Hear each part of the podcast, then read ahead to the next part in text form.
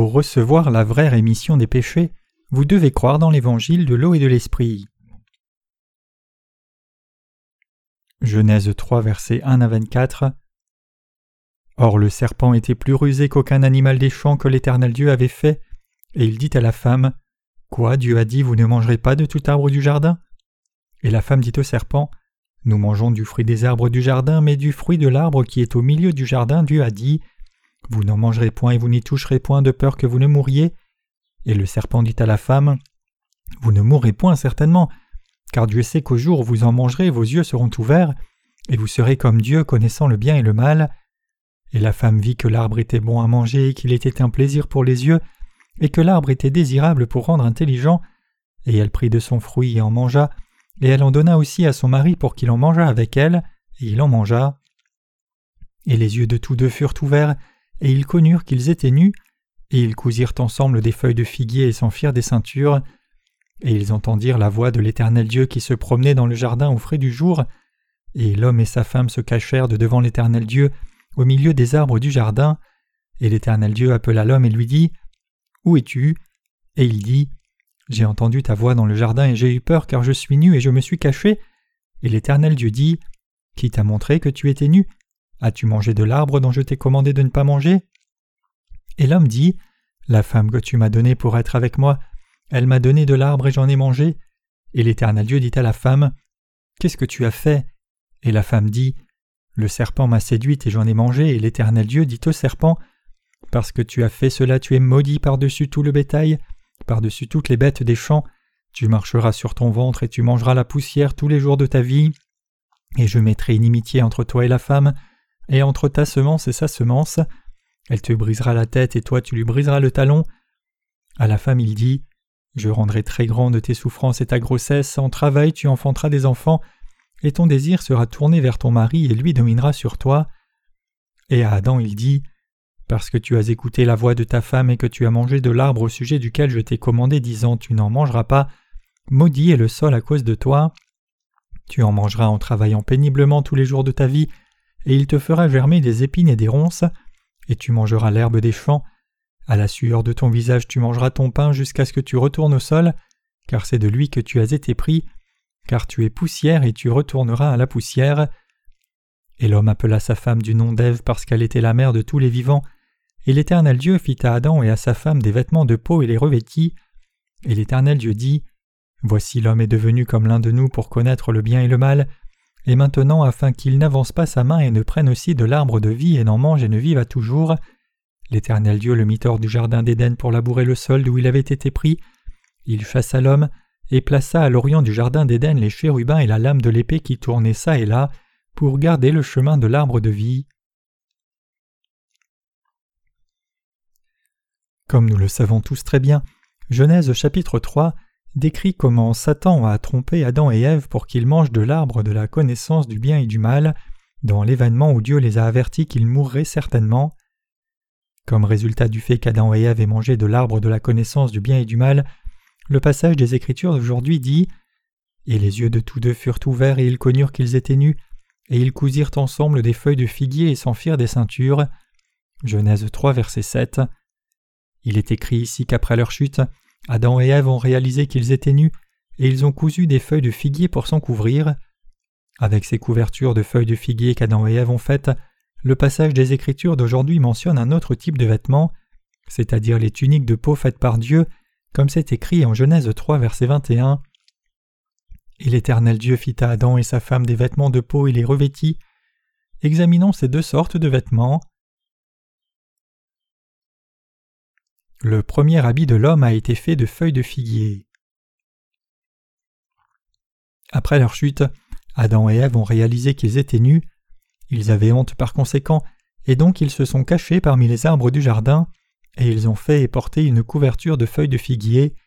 Ces habits n'ont pas été faits par quelqu'un d'autre que l'homme déchu lui-même. Dieu avait fait Adam à partir de la poussière de la terre et soufflé la vie dans ses narines, et il avait pris l'une des côtes d'Adam pour en faire Ève. Adam et Ève étaient tous de nus depuis le commencement. Cependant, une fois qu'ils ont désobéi à Dieu et mangé de l'arbre interdit de la connaissance du bien et du mal, leurs yeux se sont ouverts et ils ont réalisé qu'ils étaient nus. La Bible dit Tout ce qui n'est pas de la foi est péché. Romains 14, verset 23. Donc, le péché le plus fondamental de l'humanité, c'est de ne pas avoir foi dans la parole de Dieu. En Genèse chapitre 2, Dieu a donné à Adam et Ève le jardin d'Éden et leur a permis de profiter de tout, mais il avait aussi dit à Adam Tu mangeras de tout arbre du jardin, mais de l'arbre de la connaissance du bien et du mal tu n'en mangeras point, car le jour où tu en mangeras tu mourras certainement. Genèse 2, versets 16 à 17. Cependant, Adam et Ève ne croyaient pas la parole de Dieu, et par conséquent ils ont été trompés par Satan et ont fini par manger de l'arbre interdit. Puisqu'ils n'ont pas cru la parole de Dieu sincèrement, le péché est entré dans le cœur de l'humanité. Comme le péché est entré dans le cœur de nos ancêtres, ils se sont éloignés de Dieu. C'est parce qu'Adam et Ève ne croyaient pas la parole de Dieu que tous les humains sont devenus pécheurs. Adam et Ève ont mangé de l'arbre interdit de la connaissance du bien et du mal, précisément parce qu'ils ne croyaient pas la parole de Dieu, et c'est à cause de cela que le péché est entré dans le cœur humain et que les gens sont devenus pécheurs. La toute première chose qui est arrivée à Adam et Ève quand ils sont devenus pécheurs, c'est que leurs yeux se sont ouverts. Cela signifie-t-il alors qu'ils étaient aveugles avant de manger de l'arbre de la connaissance du bien et du mal? Cela implique-t-il qu'ils n'aient pas vu qu'ils étaient nus? Non, ce n'est pas ce que cela signifie. Plutôt, cela signifie qu'Adam et Ève ont eu leur propre standard du bien et du mal au lieu du standard donné par Dieu. Avant qu'ils ne commencent à avoir leur propre standard du bien et du mal, Adam et Ève n'ont pas eu honte du tout même s'ils étaient nus, mais une fois qu'ils ont mangé de l'arbre de la connaissance du bien et du mal par incrédulité dans la parole de Dieu, ils ont eu leur propre standard du bien et du mal, et cela les a rendus honteux de leur nudité et amenés à se demander Pourquoi sommes-nous nus? Est-il normal de porter des vêtements?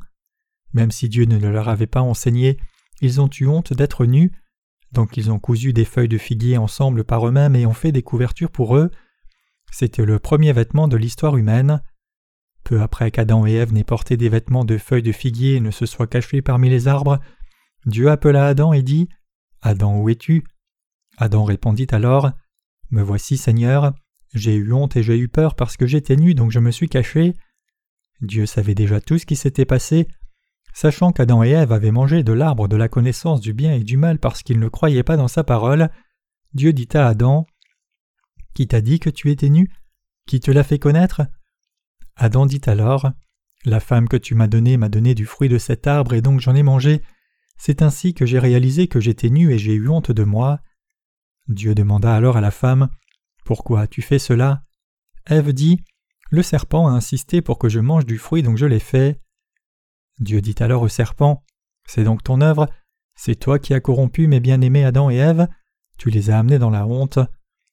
Dieu jugea alors le serpent lui disant Puisque tu as fait ceci, tu es maudit parmi tout le bétail et plus que toute bête des champs, tu te traîneras sur ton ventre et tu mangeras la poussière tous les jours de ta vie. Genèse 3, verset 14. Dieu a maudit le serpent. Ce passage suggère que le serpent ne rampait pas au commencement, Étant donné la façon dont Dieu a maudit le serpent pour qu'il rampe, nous pouvons voir que le serpent se déplaçait de façon différente au départ. Dieu continua alors disant au serpent Et je mettrai inimitié entre toi et la femme, entre ta semence et sa semence. Il t'écrasera la tête et tu lui briseras le talon. Genèse 3, verset 15. C'est le tout premier évangile. Il n'y avait pas inimitié entre le serpent et l'homme, mais ils étaient maintenant ennemis l'un pour l'autre. Cette inimitié allait continuer dans les générations à venir, comme Dieu a dit au serpent qu'il mettrait inimitié entre ta semence et sa semence, il te brisera la tête et tu lui briseras le talon. Genèse 3, verset 15. Quand Adam et Ève ne croyaient pas la parole de Dieu et sont par conséquent tombés dans la tentation du diable et ont commis le péché, Dieu leur a promis que la semence de la femme briserait la tête du serpent. En d'autres termes, cela signifie que Dieu lui-même allait venir sur terre, incarné dans la chair d'homme, naîtrait du corps d'une femme en tant qu'homme et écraserait la tête de Satan, c'est-à-dire détruirait le diable. Dieu promettait ici qu'il allait rendre impossible à Satan de tromper les gens davantage, et qu'il enlèverait le poison du péché que le diable avait injecté dans l'humanité. Dieu dit aussi ici Tu lui briseras le talon.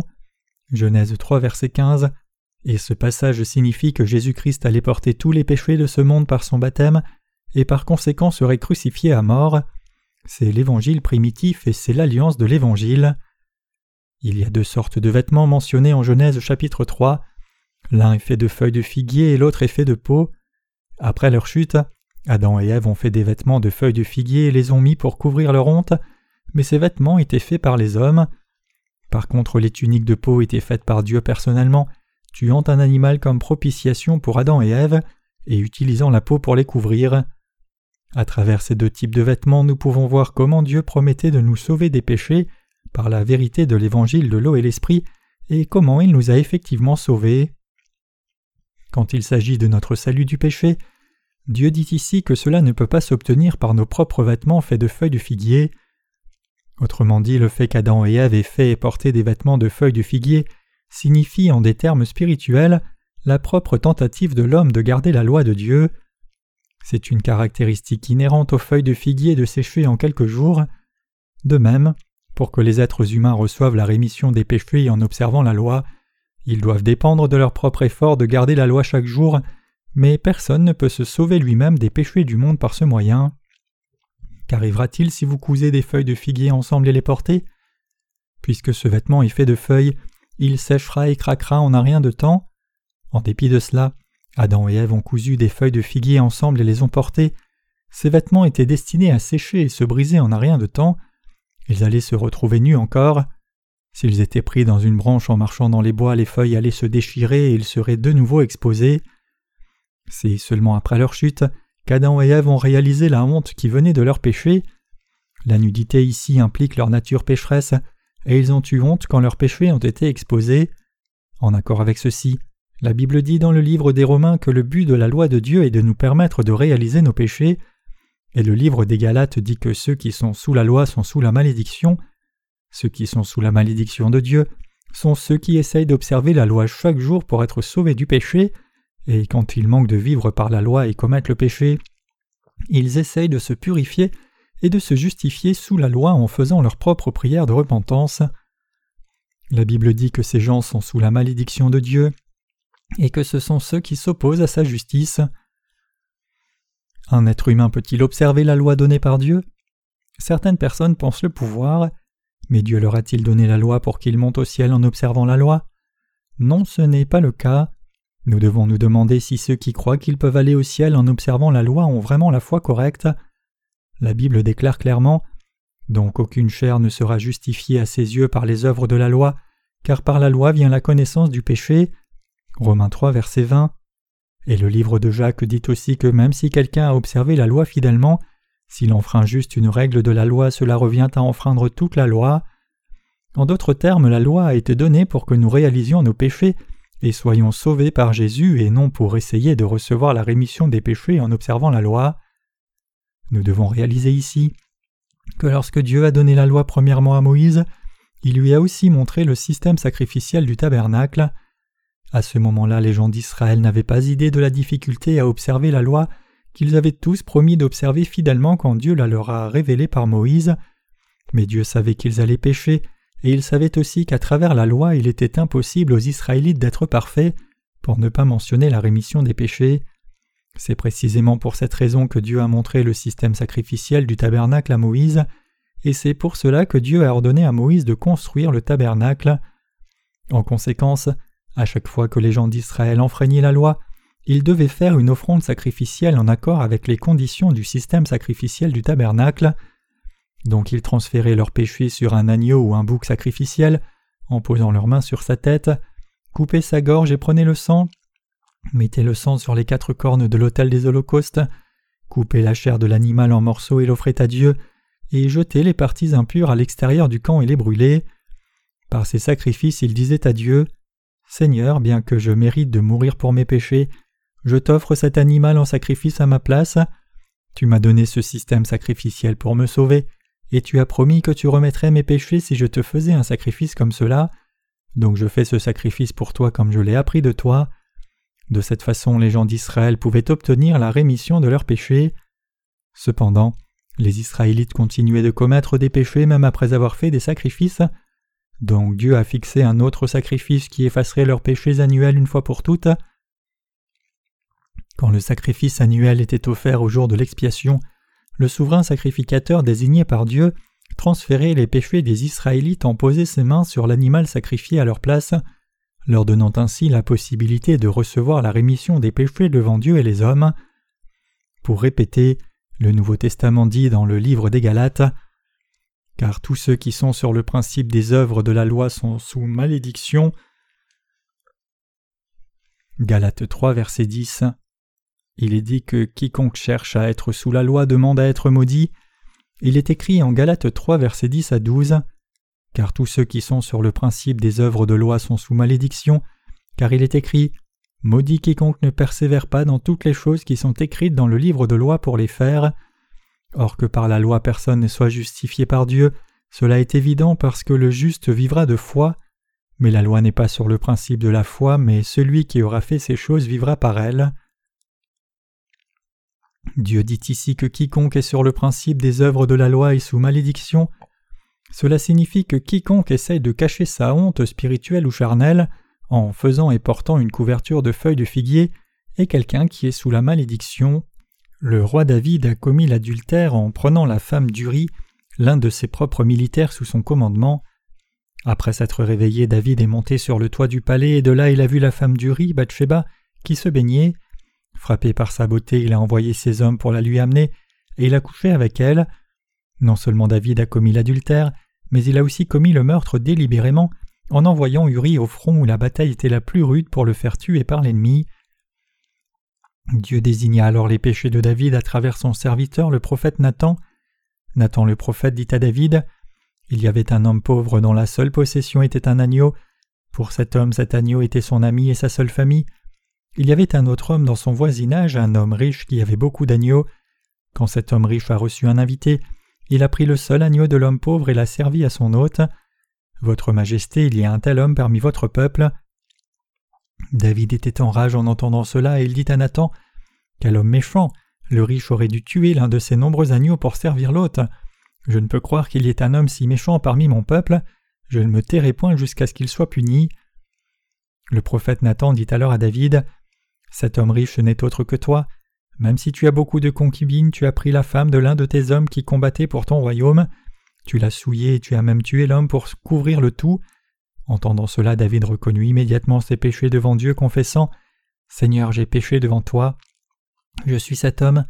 Et quand David confessa ses péchés, Nathan lui dit Dieu a déjà pardonné tes péchés. Ce que nous devons réaliser ici, c'est que David a non seulement commis l'adultère avec la femme d'un autre devant Dieu, mais il a aussi commis le meurtre. Après avoir couché avec Bathsheba, David a menti à son mari et il est allé jusqu'à organiser sa mort. David était si épris de Bathsheba qu'il l'a aimé plus que Dieu. Il adorait la femme d'Uri au point qu'il était complètement ahuri, et il a donc fini par enfreindre le commandement qui interdit l'idolâtrie.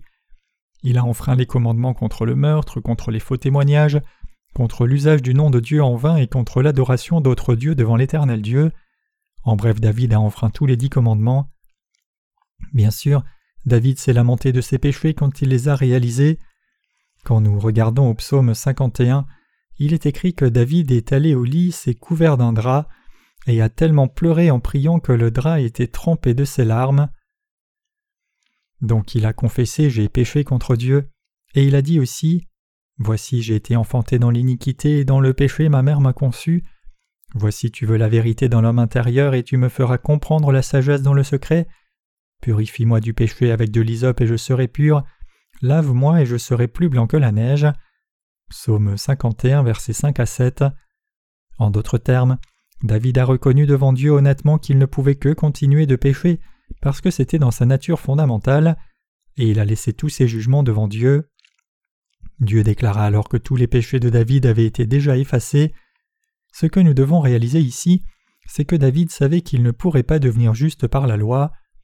Cela signifie que si vous voulez être sauvé, il n'est pas suffisant de dire juste à Dieu Seigneur, pardonne-moi ce péché, mais vous devez reconnaître devant lui Je suis un pécheur dépravé par nature.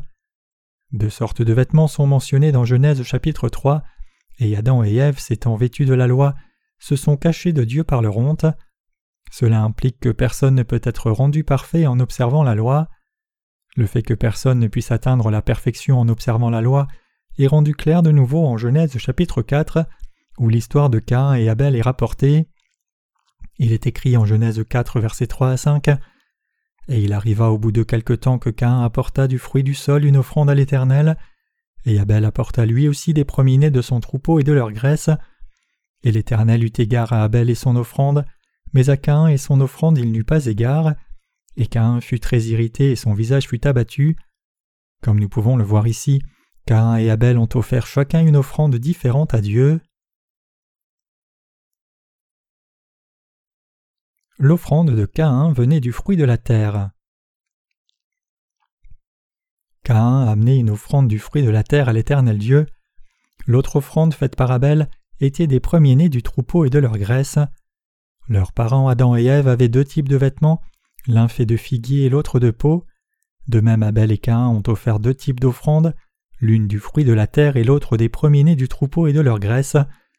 Caïn a offert le fruit de la terre à Dieu, alors qu'Abel a offert des premiers-nés du troupeau et de leur graisse. La Bible dit que Dieu n'a pas accepté Cain et son offrande, mais il a accepté Abel et son offrande. Quelle était alors l'offrande de Cain qui n'a pas été acceptée par le Seigneur? C'était le fruit de la terre. Littéralement, Cain avait offert le produit de la terre. Par contre, Abel a offert des premiers-nés de son troupeau et leur graisse. Quelle est la différence ici? Adam et Ève avaient des couvertures de feuilles de figuier et des tuniques de peau. De même, Abel et Caïn avaient fait des offrandes du fruit de la terre et des premiers-nés de troupeaux et de leur graisse. Quelle était la différence entre ces deux offrandes? Les couvertures de feuilles de figuier qu'Adam et Ève portaient se relient à l'offrande du fruit de la terre faite par Caïn, et les tuniques de peau que Dieu a faites pour Adam et Ève sont reliées aux offrandes de premiers-nés du troupeau et de leur graisse faites par Abel. L'offrande du fruit de la terre de Caïn a été faite par son propre effort, sa sueur et son dévouement. Par contre, l'offrande d'Abel des premiers-nés du troupeau a été faite exactement selon le système sacrificiel donné par Dieu. Comme mentionné, l'offrande d'Abel est reliée aux tuniques de peau que Dieu avait faites pour Adam et Ève, et ce qui différencie l'offrande d'Abel de l'offrande de Caïn, du fruit de la terre, c'est la présence et l'absence de sang. Comme le dit Hébreu 9, verset 22, Sans effusion de sang il n'y a point de rémission, une offrande avec du sang est fondamentalement différente d'une offrande sans sang. Ces offrandes symbolisent deux types de foi qu'on voit parmi les chrétiens d'aujourd'hui. Ceux qui ont le premier type essayent de plaire à Dieu selon leur propre dévouement, en faisant des prières de repentance diligemment, alors que ceux qui ont le second type, bien qu'ils soient incapables de plaire à Dieu par leur propre mérite, l'approchent en croyant que le Seigneur les a sauvés, en venant sur cette terre étant baptisés et versant son sang à la croix. La question ici, c'est la foi de qui Dieu acceptera-t-il? Le salut est venu par la grâce et non par la loi. L'offrande correcte qu'un pécheur devrait offrir à Dieu, c'est le premier-né du troupeau et sa graisse. Qui est le premier-né du troupeau alors N'est-ce pas Jésus-Christ? Qu'est-ce que Jésus-Christ a fait quand il est venu sur cette terre? Il est écrit en Matthieu 3, versets 13 à 17 Alors Jésus vient de Galilée au Jourdain auprès de Jean pour être baptisé par lui, mais Jean l'en empêchait fort, disant Moi j'ai besoin d'être baptisé par toi, et toi tu viens à moi. Et Jésus répondant lui dit Laisse faire maintenant, car ainsi il nous est convenable d'accomplir toute justice. Alors il le laissa faire, et Jésus ayant été baptisé monta aussitôt s'éloignant de l'eau, et voici les cieux lui furent ouverts, et il vit l'Esprit de Dieu descendre comme une colombe et venir sur lui. Et voici une voix qui venait des cieux disant Celui-ci est mon Fils bien-aimé en qui j'ai trouvé mon plaisir. Jésus a été conçu dans le corps de la Vierge Marie et il est né sur la terre afin de sauver son peuple des péchés. Et quand il a eu trente ans, il est allé vers Jean-Baptiste et a été baptisé par lui en disant Laisse faire maintenant, car ainsi nous est convenable d'accomplir toute justice. D'abord, Jean-Baptiste a essayé d'arrêter Jésus. Jean-Baptiste était le plus grand de ceux qui sont nés de femmes. Matthieu 11, verset 11. Autrement dit, il était le représentant de toute l'humanité. Dieu avait promis dans le livre de Malachie qu'il enverrait Élie avant la venue du jour grand et redoutable du Seigneur. Malachie 4, verset 5. Et Jean-Baptiste était le serviteur de Dieu promis, venu avec le feu de cet Élie qui jouerait un rôle d'intercesseur entre Dieu et l'homme. Jean-Baptiste était ce serviteur même envoyé sur la terre par Dieu. Dieu a envoyé Jean-Baptiste sur la terre six mois avant Jésus, et quand Jésus a eu trente ans, Jean-Baptiste l'a baptisé. Jésus est venu vers lui alors qu'il baptisait les gens d'Israël au Jourdain. Il dit alors à Jean-Baptiste Baptise-moi. Jean-Baptiste dit alors Comment puis-je te baptiser alors que moi j'ai besoin d'être baptisé par toi? Jean-Baptiste et Jésus se sont reconnus l'un l'autre, mais Jésus dit à Jean-Baptiste Laisse faire maintenant, car ainsi il nous est convenable d'accomplir toute justice. Transfère tous les péchés sur moi par le baptême. Au jour de l'expiation, quand le souverain sacrificateur de l'Ancien Testament confessait les péchés des Israélites, il les transférait sur l'animal à sacrifier en posant ses mains sur sa tête. Tous les péchés annuels du peuple entier d'Israël étaient transférés sur l'animal sacrifié. De même, il convient que tu transfères le péché de tout le monde sur moi de cette façon, donc tu dois me baptiser. Comme Jésus le lui a ordonné, Jean-Baptiste lui a obéi. Quand il est dit ici Ainsi il nous est convenable d'accomplir toute justice, le mot ainsi signifie que Jésus allait prendre les péchés de l'humanité en recevant le baptême de Jean-Baptiste. Cela signifie qu'il n'y a pas d'autre moyen pour que Jésus accepte tous les péchés de l'humanité qu'en recevant le baptême. Le mot ainsi en grec signifie le moyen le plus correct par cette méthode et pas d'autre moyen que ceci. Jésus est venu sur la terre expier tous les péchés de son peuple.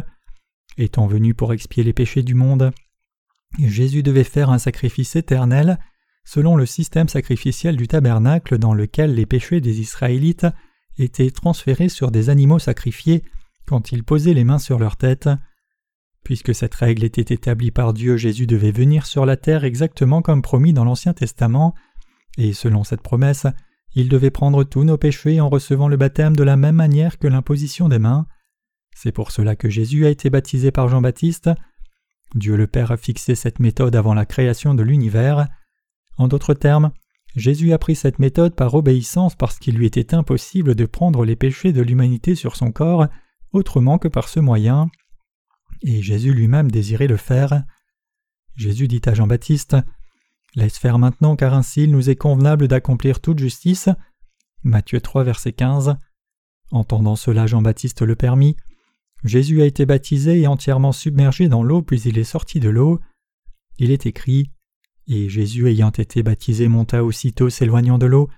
Et voici les cieux lui furent ouverts, et il vit l'Esprit de Dieu descendre comme une colombe et venir sur lui.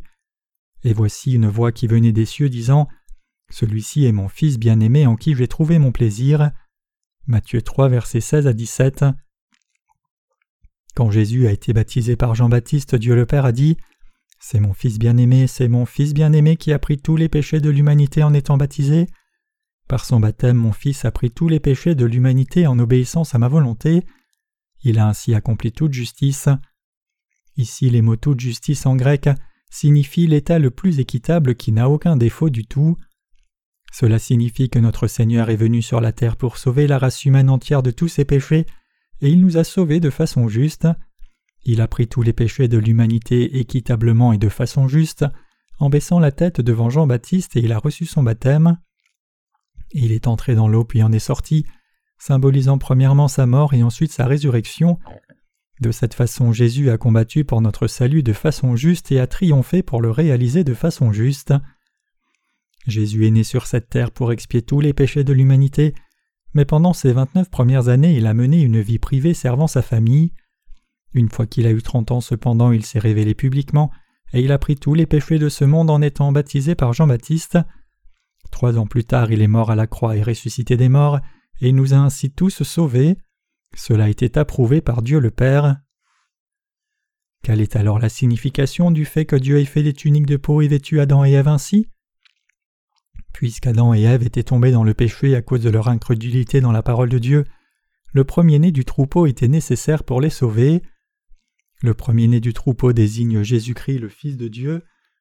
Comme la Bible dit, Dieu a tant aimé le monde qu'il a donné son Fils unique. Jean 3, verset 16. Jésus, le Fils unique de Dieu, est venu sur la terre comme premier-né du troupeau, c'est-à-dire comme notre agneau sacrificiel. Quand Jésus-Christ est venu sur la terre, il a pris tous les péchés du monde en étant baptisé pour porter vos péchés et les miens.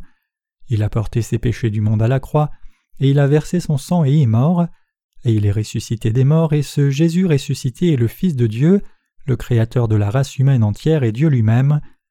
L'offrande qu'Abel a faite à Dieu était des premiers-nés du troupeau et de leur graisse. Cela implique le fait qu'Abel croyait que Jésus-Christ viendrait sur la terre pour nous sauver, porterait nos péchés par son baptême, mourrait à la croix à notre place, ressusciterait d'entre les morts, et monterait au ciel, et sauverait ainsi toute la race humaine. Cela signifie que notre Sauveur n'est pas juste un être humain ordinaire. Il est écrit Abel a apporté des premiers de son troupeau et de leur graisse. Genèse 4, verset 4. Dieu l'Esprit sacré vint sur cette terre et naquit en tant que Jésus-Christ, et étant venu comme le Sauveur, il a porté nos péchés par son baptême, a amené ses péchés du monde à la croix, et mort, ressuscité des morts, et nous a ainsi sauvés. Cette personne n'est autre que le Fils de Dieu qui nous a sauvés. Il est le Fils de Dieu le Père Tout-Puissant, et il est le Dieu même qui nous a créés, vous et moi. C'est Dieu qui nous a créés, nous a sauvés, vous et moi, de tous les péchés du monde et de la destruction. Comme vous et moi n'avons pas cru la parole de Dieu, nous étions tombés dans le péché, trompés par les plans de Satan, et nous étions destinés à être jugés par Dieu pour voir la mort et l'enfer comme punition éternelle pour nos péchés, tout comme le diable a été condamné, mais le Seigneur Jésus a sauvé des gens tels que nous. Dieu n'accepte pas la foi de ceux qui essayent de se sanctifier et d'obtenir leur propre salut en observant la loi et faisant des prières de repentance. Plutôt, il accepte la foi de ceux qui, même s'ils n'ont pas de justice propre à eux-mêmes, croient que Jésus-Christ les a sauvés parfaitement par son eau et le sang. En acceptant tous nos péchés et mourant à la croix, Jésus-Christ est devenu l'agneau de Dieu qui a enlevé les péchés du monde. Donc la foi dans cette parole de Dieu seul est ce qui nous libère de la punition de la mort et de l'enfer.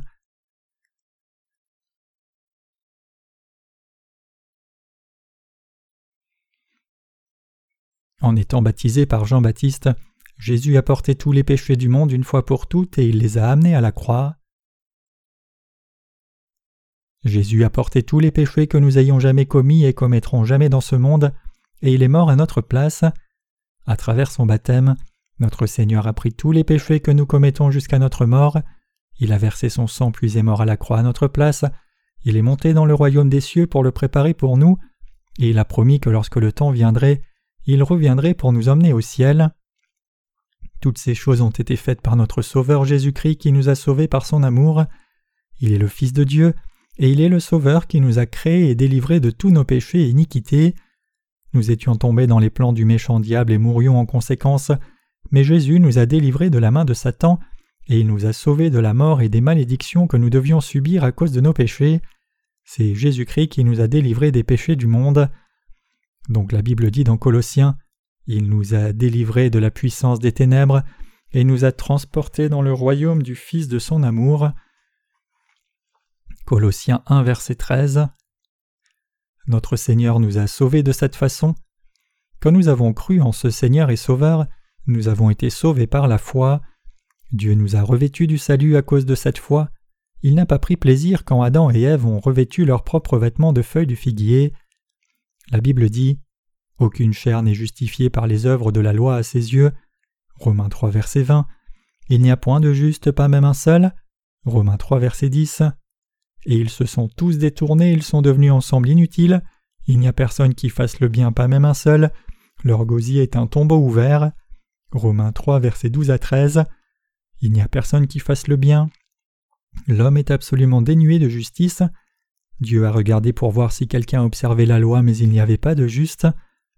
Bien sûr, il y a toujours quelques personnes qui ont essayé d'observer la loi, mais ce qui attriste Dieu, c'est que ces gens ne réalisent pas leurs limites inhérentes, c'est-à-dire qu'ils ne reconnaissent pas qu'ils sont simplement incapables d'observer la loi, et par leur ignorance ils essayent toujours d'observer la loi.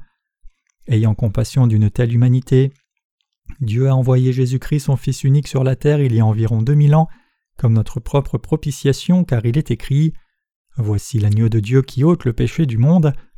Jean 1, verset 29.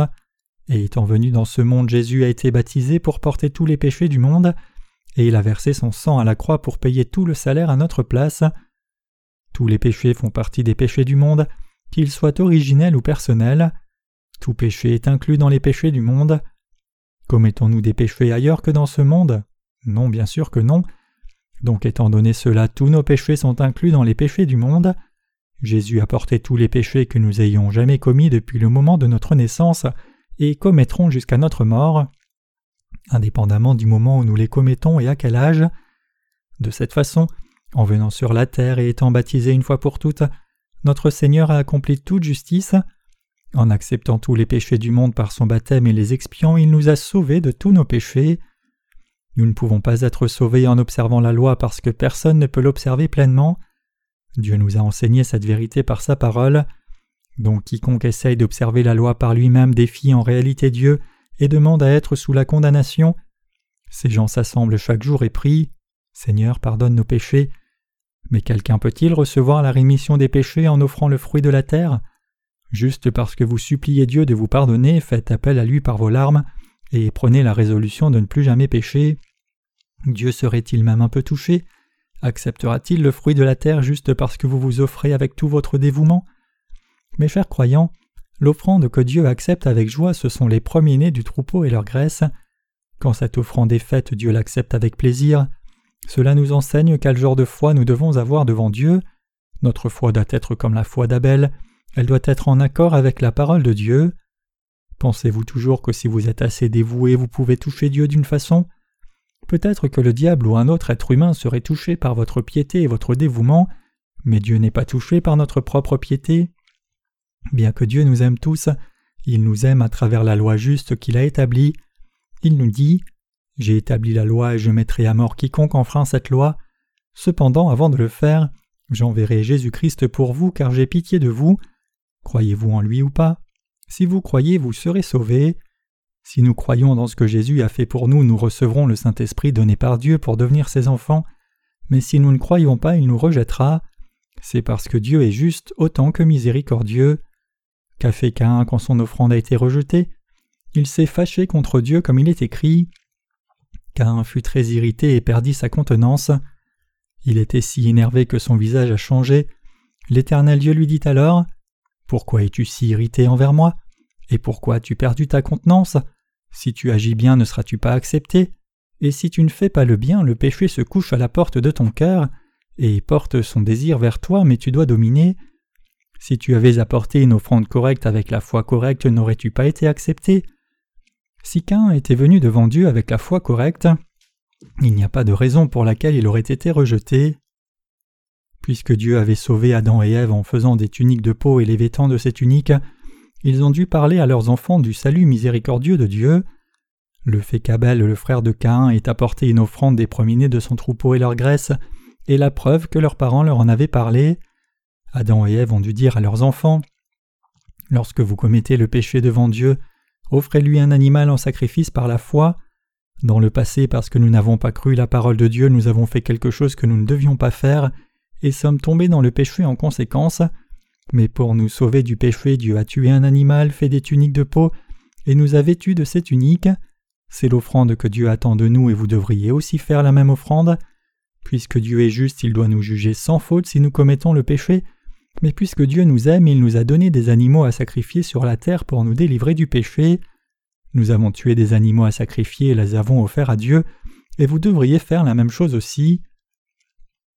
Cependant, Cain insisté sur ses propres façons jusqu'à la fin, pensant en lui-même C'est un non-sens, tout ce qui compte c'est que je sois sincère. Si je fais une offrande avec dévouement, Dieu sera tellement touché qu'il changera sa loi du salut et me sauvera. Donc Cain a altéré les règles et les demandes du sacrifice, et a placé un tas de produits de la terre sur un grand rocher, disant à Dieu Seigneur, accepte cela comme offrande. Par contre, Abel a tué l'agneau premier-né, l'a mis sur un petit rocher et l'a offert à Dieu. Dieu a alors accepté Abel et son offrande, mais a rejeté Caïn et son offrande. Quand Adam et Ève ont eu leur deuxième fils, ils l'ont appelé Abel, ce qui signifie littéralement souffle, vanité ou temporaire comme un brin. Abel a souffert ce que Dieu désirait comme il a été instruit par ses parents, parce qu'il savait qu'il n'avait ni force ni pouvoir par lui-même, et Dieu accepta son offrande. Mais Caïn s'est fâché, pensant à lui-même si Dieu était juste, il aurait dû savoir combien j'ai travaillé plus dur que mon frère. Quel genre de Dieu est-il? Comme Cain serrait les poings par colère, son frère a tremblé de peur. Dieu apparut alors et dit à Cain Si tu avais bien agi, pourquoi ne pourrais-tu pas me parler droit en face? N'est-ce pas parce que tu as mal agi que ta contenance est tombée et que tu es en colère? Si tu ne fais pas le bien, le péché se couche à ta porte et tu commettras de nouveau le péché. Son désir se porte vers toi, mais tu domineras. Tu ne dois pas agir sur la base de tes propres désirs et pensées, tu dois croire en moi et ma parole que tes parents t'ont enseigné comme ton frère, plutôt que de faire tout ce que tu veux faire. Mais la Bible dit qu'après cela, Cain a parlé avec Abel son frère. Il semble que Cain ait menacé Abel, peut-être qu'il lui a dit À partir de maintenant, fais comme moi quand je vais devant Dieu pour faire nos sacrifices. Mais Abel n'a pas écouté Caïn, et par la suite, quand ils étaient dans le champ, Caïn se saisit d'Abel son frère et le tua. Caïn a fini par tuer son propre frère. Donc Dieu lui dit Le péché se couche à la porte de ton cœur. Comment peux-tu te voir comme juste alors que tu es une semence de méchanceté qui commet le péché comme le meurtre, le vol, la fornication, les mauvaises pensées, la folie et l'orgueil? Dieu a dit à Caïn qu'il était pécheur, mais Caïn n'a pas admis cela. C'est pour cela qu'il a fini par tuer Abel. Tout ne s'est pas arrêté là. Dieu est apparu de nouveau à Caïn comme il est écrit. Et l'Éternel dit à Caïn Où est Abel ton frère? Et il dit Je ne sais. Suis-je moi le gardien de mon frère? Et il dit Qu'as-tu fait? La voix du sang de ton frère crie de la terre à moi. Et maintenant tu es maudit de la terre qui a ouvert sa bouche pour recevoir de ta main le sang de ton frère. Quand tu laboureras le sol, il ne te donnera plus sa force. Tu seras errant et vagabond sur la terre. Genèse 4, versets 9 à 12. Cain avait sous-estimé Dieu. Dieu est invisible à l'œil. Puisque Dieu n'est pas visible, Cain a pensé qu'il n'en saurait rien. Simplement Cain n'a pas cru en Dieu et il était ignorant de la vérité. Il ne savait pas qu'il y avait un Dieu invisible et il ne réalisait combien le domaine invisible de Dieu était grand. Le domaine créé par Dieu est étendu, y compris le domaine visible et les domaines inconnus à l'homme, mais Cain était complètement ignorant au sujet du monde invisible parce qu'il ne croyait pas en Dieu. Dieu a exposé les péchés de Caïn. Dieu a désigné les péchés de Caïn en lui disant la voix du sang de ton frère crie vers moi depuis le sol. N'as-tu pas tué ton frère pour l'enterrer dans la terre? Le sol n'est-il pas chargé du sang de ton frère? Ton cœur n'a-t-il pas le péché du meurtre de ton propre frère? N'as-tu pas commis le péché de ne pas croire en moi? N'as-tu pas le péché de meurtre, d'incrédulité, d'adultère et de vol? Il a dit aussi à Caïn À moins que tu ne crois, tu seras un fugitif et un vagabond sur la terre. Tu vivras une vie pour toujours maudite, incapable de t'installer et de vivre heureux quelque part, mais toujours poursuivi à cause de tes péchés. Cela signifie que ceux qui ne croient pas en Dieu sont destinés à errer, comme Satan erre de partout avant d'être jeté en enfer. Cela signifie qu'ils seront condamnés. Cain dit à l'Éternel Dieu Ma punition est plus grande que je ne peux supporter. Tu m'as certainement chassé ce jour à la surface de la terre. Je serai caché devant ta face. Je serai un fugitif et un vagabond sur la terre, et quiconque me trouvera me tuera. L'Éternel Dieu lui dit alors Cela n'arrivera pas. Quiconque tuera Caïn sera vengé sept fois. Et il mit une marque sur Caïn pour que quiconque le trouve ne le tue pas. Dieu dit aux êtres humains Depuis votre naissance, vous êtes nés comme une bande de malfaiteurs. Mais les gens ne croient pas la parole de Dieu. Ils ne croient pas qu'ils soient nés sur la terre comme une bande de malfaiteurs. Et ils ne croient pas qu'ils aient commis des péchés atroces devant Dieu et l'homme. Ils pensent juste qu'ils n'ont commis que des péchés mineurs et ils pensent qu'ils peuvent éviter de commettre davantage de péchés s'ils essayent assez fort, et qu'ils peuvent être des gens décents s'ils gagnent assez d'efforts. Ceux qui ne croient pas la parole de Dieu commettent nombreux péchés dans leur vie, mais ils reconnaissent qu'ils ont trop de péchés seulement quand ils sont à leur âge avancé. Ces gens reconnaissent devant Dieu qu'ils sont une bande de malfaiteurs seulement quand ils enfreignent quelques lois séculières, sont envoyés en prison, que leurs actes sont publiés dans les journaux et que leurs nombreux péchés sont exposés au monde. C'est alors seulement qu'ils sont tourmentés par leurs péchés et réalisent qu'ils seront détruits pour cela. Mais ce n'est pas juste à cause de vos péchés exposés que Jésus-Christ est venu sur la terre et vous a sauvés par son eau et le sang, mais c'est à cause de vos péchés fondamentaux. Certaines personnes ont offert le premier-né du troupeau et la graisse à Dieu par la foi, croyant que le Fils de Dieu les a tant aimés qu'il est venu sur la terre, a porté tous les péchés du monde en étant baptisé, et les a sauvés en mourant à la croix, et ces gens ont été sauvés par cette foi, mais il y a beaucoup de gens qui refusent de croire la vérité jusqu'à la fin. Cain dit ici Je serai fugitif et vagabond sur la terre, et quiconque me trouvera me tuera. Ailleurs dans la Bible il est aussi écrit Le méchant fuit quand personne ne le poursuit, mais le juste a de l'assurance comme le jeune lion. Proverbe 28, verset 11. Quiconque a du péché sera un fugitif même si personne ne le poursuit. Au contraire de ceux qui sont sans péché et sont assurés comme un lion, les pécheurs ont toujours l'impression qu'ils sont poursuivis. Un criminel fugitif se cache par peur lorsqu'il voit un policier. Les pécheurs sont des fugitifs dans leur cœur, se demandant encore et encore Et si quelqu'un me poursuit, cet homme est-il venu pour m'arrêter? À moins que vous ne receviez la rémission des péchés, vous vous sentirez toujours en insécurité, entouré par la peur à cause de vos péchés. Même si vos péchés n'étaient pas visibles pour les gens et qu'ils ne les connaissent pas, puisque Dieu les a inscrits dans votre cœur, vous ne pouvez pas échapper à votre culpabilité. Nous devons croire dans ce salut, que Jésus-Christ nous a sauvés par son eau et le sang, nous devons croire dans la parole des premiers-nés du troupeau et leur graisse. Si vous croyez dans cette vérité, vous recevrez la bénédiction du salut, mais si vous ne le faites pas, vous aurez à vous cacher constamment et vous serez poursuivis. Mais Dieu a donné le salut à des gens si peureux par l'évangile de l'eau et de l'esprit. Il est écrit Car cela est bon et agréable devant Dieu notre Sauveur, qui désire que tous soient sauvés et viennent à la connaissance de la vérité. 1 Timothée 2, versets 3 à 4. Dieu dit à tous les pécheurs Je veux que tous soient sauvés. Il est aussi écrit car Dieu a tant aimé le monde qu'il a donné son Fils unique, afin que quiconque croit en lui ne périsse point mais qu'il ait la vie éternelle. Jean 3 verset 16 Dieu a sauvé toute personne dans ce monde sans aucune exception. La race humaine entière peut maintenant être sauvée de tout péché en croyant au baptême de Jésus-Christ et son sang à la croix. Dieu veut que vous soyez sauvés par cette foi et que vous veniez dans sa présence. Ce n'est pas parce que tout le monde commet le péché que Dieu juge les êtres humains, mais c'est parce que les gens ne croient pas dans la justice de Jésus-Christ que Dieu condamne leur incrédulité. Bien sûr, il y a beaucoup de chrétiens dans le monde entier, mais la plupart ne croient pas encore en Jésus selon la vérité de l'évangile de l'eau et de l'esprit, l'évangile par lequel Christ a sauvé tous les êtres humains une fois pour toutes. Ces chrétiens sont en réalité identiques aux non-croyants, même s'ils professent Jésus comme leur sauveur. Ces chrétiens de non finiront par abandonner Dieu, et Dieu les jugera pour leurs péchés et ils seront punis comme ils le méritent. Personne d'autre que Dieu n'est le juge. Cependant, Dieu répand toujours son salut sur tout le monde. Quand Jésus a été baptisé par Jean-Baptiste, il a porté tous les péchés de tout le monde une fois pour toutes. Il a pris sur lui chaque péché, ne laissant les péchés de personne. Bien que nous ne sachions pas quand cette terre prendra fin, Jésus a pris tous les péchés de quiconque vivra jusqu'à la fin. Jésus-Christ a expié tous les péchés commis par tout le monde fait à la ressemblance et l'image de Dieu, depuis Adam jusqu'à la dernière personne qui se tient à l'extrémité de la terre. C'est en venant sur cette terre et en étant baptisé que notre Seigneur a porté les péchés du monde et les a effacés, et il a porté toute la condamnation du péché à la croix. C'est ainsi que Jésus nous a sauvés. Donc maintenant ce n'est pas à cause des péchés de quelqu'un ou des limites que tout le monde est destiné à l'enfer et être condamné, mais c'est parce que les gens ne croient pas en Jésus-Christ qui est venu par l'évangile de l'eau et de l'esprit qu'ils doivent être jugés.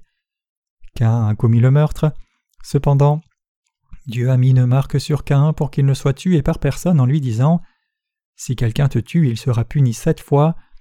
Ce que Dieu a donné à Cain, c'est la marque du salut. À chaque être humain, y compris vous et moi, Dieu a aussi donné la marque du salut. Cette marque du salut est la parole de vérité, disant que lorsque Jésus est venu sur la terre, il a pris tous les péchés de l'humanité en étant baptisé à l'âge de trente ans. Le baptême de Jésus est la marque du salut qui a purifié l'humanité de tous ses péchés. 1 Pierre 3 verset 21. Néanmoins Cain s'est détourné de l'éternel Dieu et a demeuré dans le pays de Nod à l'est du jardin d'Éden.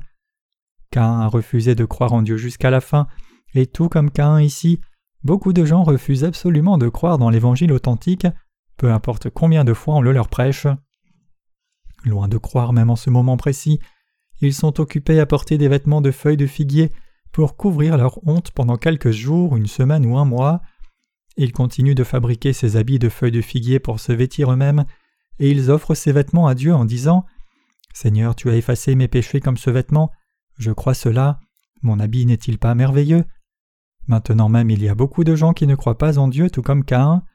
Même si Dieu leur a donné la marque du salut, même si Jésus est venu sur la terre par cette marque du salut, et même si la Bible dit clairement il y a aussi un antitype qui nous sauve maintenant, le baptême. 1 Pierre 3 verset 21. Certaines personnes ne le croient toujours pas. Croire que Jésus nous a sauvés par son eau et le sang ne constitue pas la purification des souillures de la chair, mais cela nous permet de répondre à Dieu avec une bonne conscience et de venir dans sa présence avec assurance par la conviction de la foi. Un vrai croyant peut confesser avec assurance Je crois que Dieu m'a sauvé par l'évangile de l'eau et l'esprit, je peux approcher de Dieu avec une conscience bonne et pure, et grâce à ma foi, car je crois que Dieu m'a effectivement sauvé. Dieu nous a donné la marque du salut. Jésus-Christ a été crucifié pour porter la condamnation de nos péchés, il a versé son sang pour mourir à notre place et il a abandonné sa vie pour nous sauver, et il a été baptisé afin de porter tous vos péchés, les miens et les effacer. C'est pour enlever tous nos péchés et les ôter de nos cœurs que Jésus-Christ a été baptisé.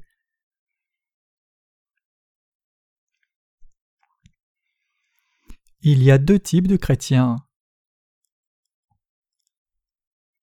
Parmi les chrétiens d'aujourd'hui, il y a ceux qui essayent de mener leur vie de foi en faisant leur propre prière de repentance chaque jour, et ceux qui ont été réellement sauvés en croyant en Jésus selon la parole de Dieu.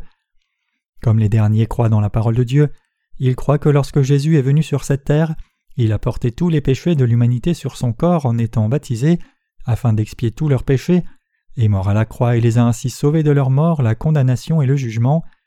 Par contre, ceux qui ne croient pas la parole de Dieu se couvrent de vêtements de feuilles de figuier maintenant même. Essayer d'arriver à la sanctification en faisant des prières de repentance, c'est comme amener une offrande du fruit de la terre. Ces chrétiens pensent qu'ils plaisent à Dieu lorsqu'ils donnent beaucoup d'argent à leurs églises respectives, donc ils se sentent obligés de donner d'épaisses enveloppes d'argent à leurs églises, et même de faire d'énormes prêts pour contribuer à la construction d'un bâtiment d'église qui coûte 10 ou 20 millions de dollars.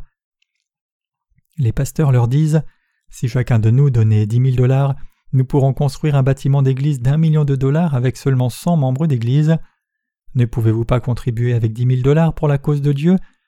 Nous dépensons cinquante mille et cent mille pour nos affaires du monde, et nous portons garant pour d'autres prêts. Donc pourquoi ne pouvons-nous pas co-signer les prêts les uns des autres pour non seulement dix mille dollars, mais aussi cent mille dollars si c'est pour Dieu? N'honorerions-nous pas les obligations les uns des autres? Nous pouvons prendre un prêt dans une banque en tant que co-signataire donner cet argent à Dieu, ouvrir un compte épargne et payer la dette petit à petit tout au long de notre vie. Dites Amen si vous croyez que nous pouvons faire cela. L'Assemblée dit alors Amen. Alors ceux qui promettent dix mille dollars, venez ici s'il vous plaît, et ceux qui promettent cent mille dollars, mettez-vous de l'autre côté. L'Assemblée entière est répartie comme cela et ils ont la pression de promettre des contributions. De plus, leurs pasteurs leur disent Si vous n'honorez pas votre promesse, vous serez maudits par Dieu. C'est ce qui arrive réellement dans beaucoup d'églises. Pour les gens ordinaires, dix mille dollars représentent beaucoup d'argent, et où trouveraient-ils alors tout cet argent?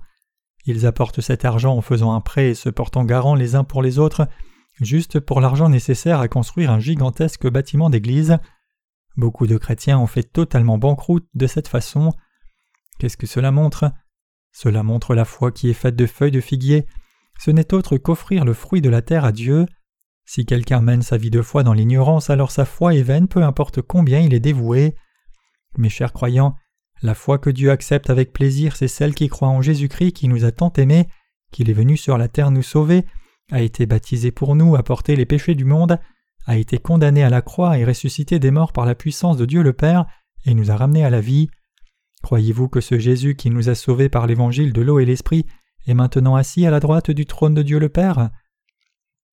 La foi qui plaît à Dieu, c'est la foi qui croit au salut de Jésus-Christ. La foi qui est détestée par Dieu, c'est celle qui essaye d'arriver à la sanctification par l'effort humain en faisant des prières de repentance. Voyant comment tant de gens essayaient fort de vivre vertueusement, Dieu a dit qu'il les avait en horreur, les a comparés à des tombeaux blanchis et les a traités de race de vipères. Prétendre être saint avec la Bible au côté comme un pharisien n'est pas ce en quoi la vraie foi consiste.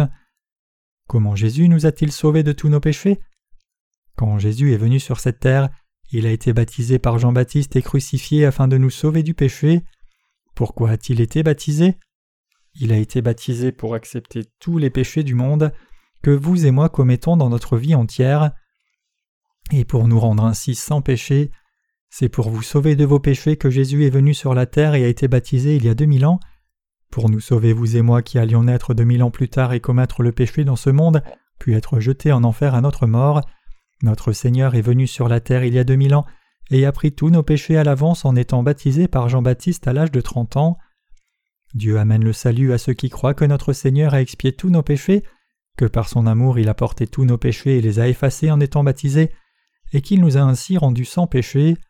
En d'autres termes, nous avons reçu notre salut par la foi. Le salut s'obtient seulement par ceux qui croient dans la vérité de l'évangile de l'eau et l'esprit, et ceux qui ne croient pas dans cette vérité de l'Évangile ne peuvent pas entrer au ciel ni être sauvés. Il est écrit dans le passage des Écritures d'aujourd'hui Voici l'homme est devenu comme l'un de nous pour connaître le bien et le mal, et maintenant, afin qu'il n'avance pas sa main et ne prenne aussi de l'arbre de vie et n'en mange et ne vive à toujours. L'Éternel Dieu le mit hors du jardin d'Éden pour labourer le sol d'où il avait été pris.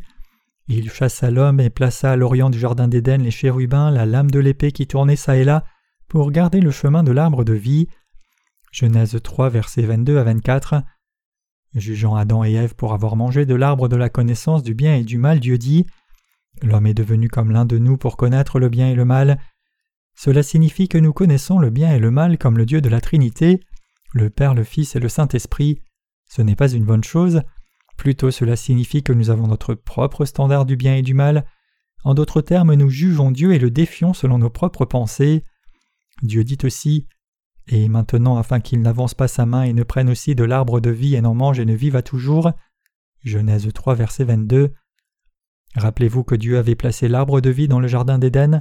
Adam et Ève étaient autorisés à manger de cet arbre, mais ils n'étaient pas supposés manger l'arbre de la connaissance du bien et du mal. Dieu leur a dit qu'ils pouvaient manger de tout arbre du jardin, excepté l'arbre de la connaissance du bien et du mal, et que s'ils mangeaient de cet arbre ils allaient mourir certainement.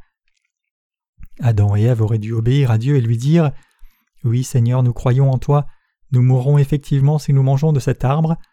Ils n'auraient même pas dû poser les yeux sur l'arbre de la connaissance du bien et du mal. Tout ce qu'ils devaient faire, c'était ne pas manger de cet arbre, et ils n'ont quand même pas cru la parole de Dieu disant qu'ils mourraient certainement, et se sont avancés et ont mangé de l'arbre. Donc maintenant qu'ils étaient tombés dans le péché, Dieu les a chassés du jardin d'Éden pour qu'ils n'obtiennent pas la vie éternelle dans un tel état pécheur. Cependant même Adam et Ève étaient encore en mesure de recevoir la rémission des péchés en croyant en Jésus-Christ.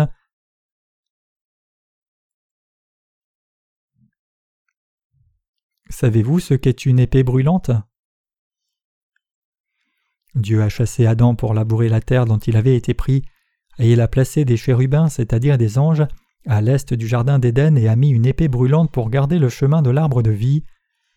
Savez-vous ce qu'est une épée brûlante? C'est une épée, mais elle a des flammes.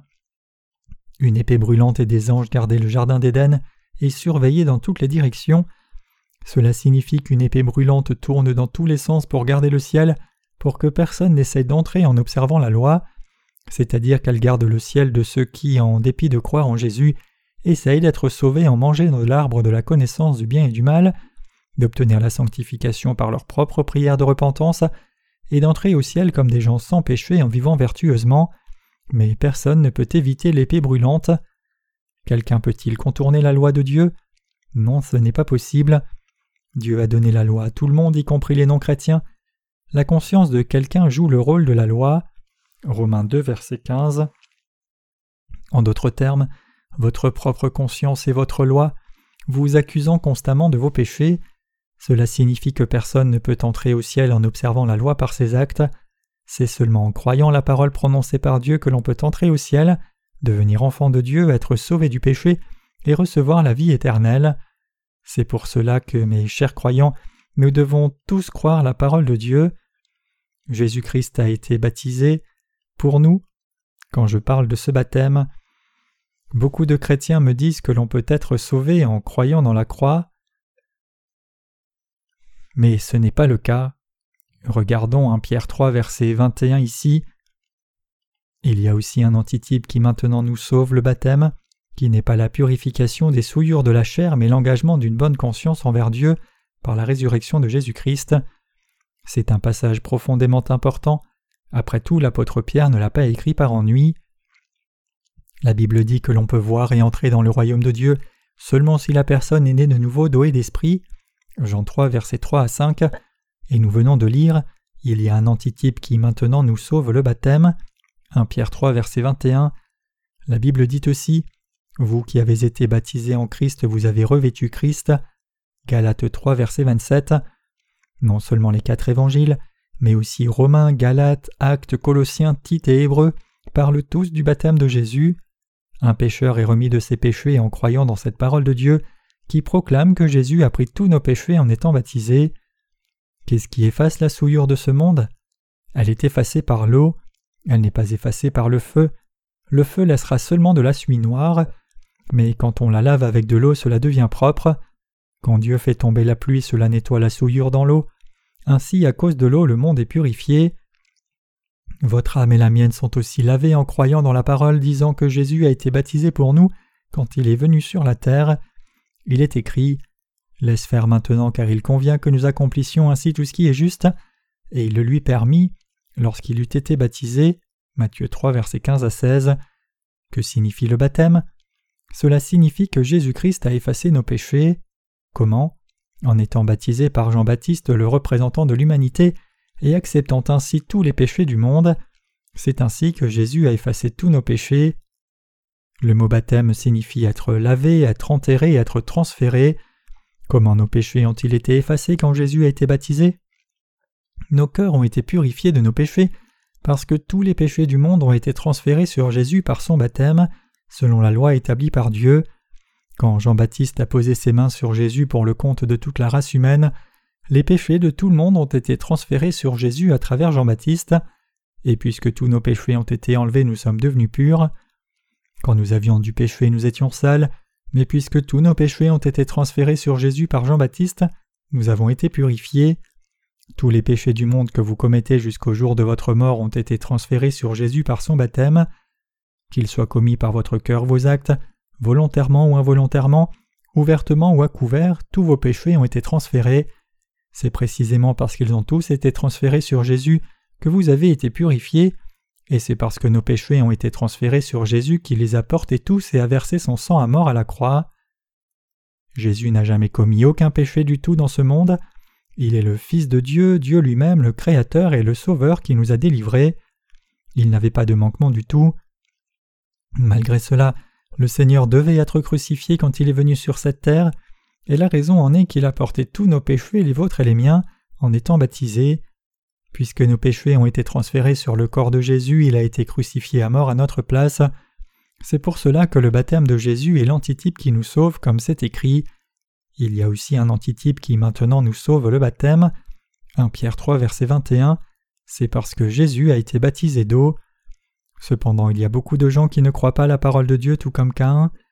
Comme Cain, ces gens essaient d'établir leur propre justice et refusent de croire la parole de Dieu aussi longtemps que leurs péchés ne sont pas exposés. Après que Cain ne se soit levé contre son frère Abel et ne l'ait tué, Dieu a dit à Cain Le sang de ton frère crie vers moi depuis le sol. Ne sais-tu pas dans ton cœur que tu as péché? Cain alors reconnut ses péchés et voyant combien il était dévasté, Dieu lui a donné la marque du salut. En dépit de cela, Cain n'a pas cru en Dieu et l'a laissé. Dieu a amené le salut à tout le monde par l'évangile de l'eau et l'esprit. Quiconque croit dans l'évangile de l'eau et l'esprit sera sauvé par Dieu, mais quiconque ne croit pas dans l'évangile sera jeté en enfer pour son incrédulité. Qu'en est-il de vous alors? Croyez-vous dans l'évangile de l'eau et l'esprit? La foi légaliste vous conduira seulement droit en enfer, la foi dans la parole de Dieu seul est la foi qui vous sauve. Mes chers croyants, comment menez-vous votre vie de foi de nos jours? Ne faites-vous toujours pas vos propres prières de repentance dans les larmes, essayant d'impressionner Dieu en offrant pieusement le fruit de la terre pour que votre foi soit approuvée? Une telle foi est une fausse foi apportée par Satan. Le diable nous dit Qu'as-tu bien fait? Quelle vertu as-tu? Regarde comme tu es méchant. Satan essaye de nous faire regarder à nos péchés et limites. En faisant cela, il nous induit dans le désespoir sur nos insuffisances et essaye de faire de bonnes œuvres pour couvrir ses manquements par désespoir. Mais nous ne pouvons avoir l'approbation de Dieu de cette façon. Dieu a envoyé notre Seigneur sur cette terre et a fait qu'il soit baptisé et verse son sang en nous disant Vous ne pouvez pas vous sauver vous-même, donc je vais vous sauver. Il est écrit Mais il a été blessé pour nos fautes, il a été brisé pour nos iniquités. Ésaïe 53, verset 5. Pourquoi Jésus a-t-il été crucifié? C'est parce qu'il avait pris les péchés de l'humanité, les vôtres et les miens aussi, en étant baptisé quand il est venu sur la terre.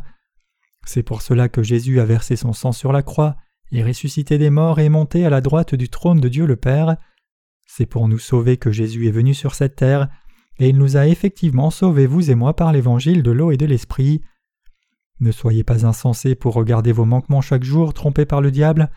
Plutôt, quand vous voyez vos manquements, admettez-les devant Dieu, et regardez au salut du Seigneur en lui disant Seigneur, je suis si insuffisant que j'ai commis le péché de nouveau comme ceci. Il n'y a pas de question sur le fait que nous commettons tous nombreux péchés dans nos vies. À chaque fois que cela arrive, reconnaissez vos péchés devant Dieu et regardez à l'évangile de l'eau et l'esprit que le Seigneur vous a donné. confirmez votre salut une fois encore par la parole, vous disant à vous-même Le Seigneur est venu sur la terre et a reçu son baptême pour me sauver, et puisque tous les péchés du monde ont été transférés sur lui à ce moment-là, je suis certain que tous mes péchés aussi ont été transférés. Mes chers croyants, tous les péchés de ce monde ont été transférés sur Jésus. Vos péchés et les miens ont été transférés sur Jésus quand il a été baptisé. Les péchés de vos enfants ont aussi été transférés, et les péchés des descendants ont été transférés aussi. Bien que nous ne sachions pas quand cette terre finira, tous les péchés de tous ceux qui ont vécu sur cette terre et qui vivront jusqu'à la fin ont été transférés sur Jésus-Christ sans exception. C'est par la loi du salut donnée par Dieu grâce à Jésus-Christ que nous avons obtenu notre salut. Je vous demande de méditer sur la juste parole de Dieu.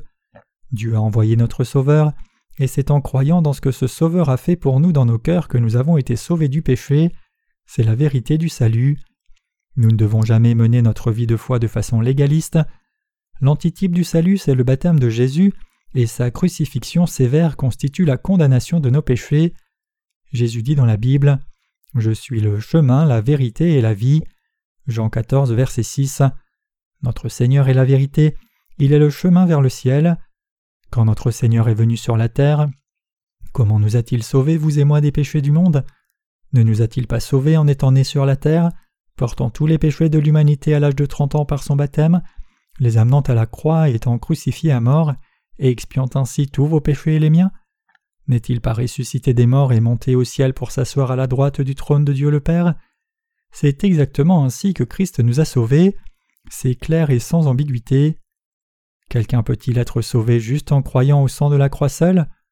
Non, c'est impossible. Que ce soit le salut, la nouvelle naissance ou la réception du Saint-Esprit, rien de cela ne s'accomplit en priant. Le Saint-Esprit est donné aux rachetés comme un don. Le Saint-Esprit est l'Esprit de Dieu. Le Saint-Esprit fait aussi de nous les propres enfants de Dieu. Mes chers croyants, vous devez tracer la ligne du salut clairement. La Bible dit Il y a aussi un antitype qui maintenant nous sauve le baptême. 1 Pierre 3, verset 21. Croyez-vous cela? Le baptême de Jésus, c'est l'antitype du salut car il a accepté tous nos péchés en étant baptisé. Et puisque Jésus a été condamné à notre place en mourant à la croix, vous et moi n'avons plus à être condamnés, mais nous avons été sauvés en croyant dans ce baptême de Jésus et son sang à la croix. C'est parce que nous croyons cela que nous sommes sans péché, même si nous sommes toujours insuffisants et commettons le péché en vivant sur cette terre. Je crois dans l'évangile de l'eau et de l'esprit. Qu'en est-il de vous alors? Croyez-vous aussi cet évangile authentique? Nous croyons tous dans l'évangile de l'eau et l'esprit et je remercie Dieu pour cette énorme bénédiction. C'est par la foi que vous et moi avons été sauvés de tout péché. Dieu a établi que seuls ceux qui croient sa parole vivraient au ciel. Il a déterminé que le royaume des cieux ne serait accessible que pour ceux qui croient dans sa parole. Ayant placé une épée brûlante dans le ciel, Dieu jugera quiconque essaye d'entrer sans croire dans l'évangile de l'eau et de l'esprit. À moins que vous ne croyiez dans l'évangile de l'eau et l'esprit que Jésus a accompli, il vous est impossible de ne pas avoir de péché. Si vous croyez que vous pouvez devenir une personne sans péché d'une quelconque façon sans croire au baptême de Jésus, alors votre foi est complètement erronée. Seuls les saints qui croient dans l'évangile de l'eau et de l'esprit peuvent entrer au ciel. La rémission des péchés est reçue seulement par ceux qui croient la parole du baptême de Jésus et son sang à la croix. Y a-t-il quelqu'un ici qui ne croit pas encore dans l'évangile de l'eau et l'esprit? Si vous êtes une telle personne, je vous demande de croire la vérité. Je vous exhorte à croire car il ne reste pas beaucoup de temps. Avez-vous tant de mérite par vous-même que vous n'avez pas besoin de croire dans cet évangile? Non, bien sûr que non. La seule chose sensible à faire, c'est de croire dans l'Évangile. Le Seigneur nous a sauvés du péché, et il a aussi sauvé Cain du péché. Cependant Cain n'a pas accepté ce salut, il a quitté Dieu et a demeuré dans le pays de Nod. Le pays de Nod était un pays maudit. Il signifie littéralement errer, impliquant la séparation d'avec Dieu. Ceux qui quittent Dieu deviennent des fugitifs à cause de leurs péchés, et si quelqu'un les voit, il fuit et se cache pensant que les visiteurs sont là pour les tuer. Ainsi ceux qui ont quitté Dieu par incrédulité sont destinés à être des vagabonds dans leur cœur et à errer sans fin. Par contre, ceux qui croient dans l'évangile de l'eau et de l'esprit ont de l'assurance comme un lion. Même si leurs actes sont insuffisants devant Dieu, ils n'ont pas honte parce qu'ils n'ont pas de péché. Leur cœur aime Dieu et ont foi en lui, et ils ont le désir de suivre le Seigneur. Ils cherchent à faire l'œuvre de Dieu et le servir. Effectivement, dans nos cœurs, nous aimons tous le Seigneur profondément. Cependant, il y a encore tant de chrétiens dans ce monde qui mènent leur vie de foi de façon légaliste. Êtes-vous conscient de cela? Mais en même temps, l'évangile de l'eau et l'esprit est prêché de par le monde entier, et beaucoup de ces chrétiens déroutés reviendront sans doute à la vraie foi. En même temps, comme la brebis perdue est retrouvée, vous devriez garder la foi que vous avez et continuer de croire dans la parole exactement telle qu'elle est. Vous n'aurez alors aucune raison de vous sentir dans l'insécurité, peu importe quand le Seigneur reviendra. Je donne toute reconnaissance au Seigneur pour sa grâce, pour nous avoir sauvés de tous nos péchés par l'eau et l'esprit, et de faire de nous le propre peuple de Dieu.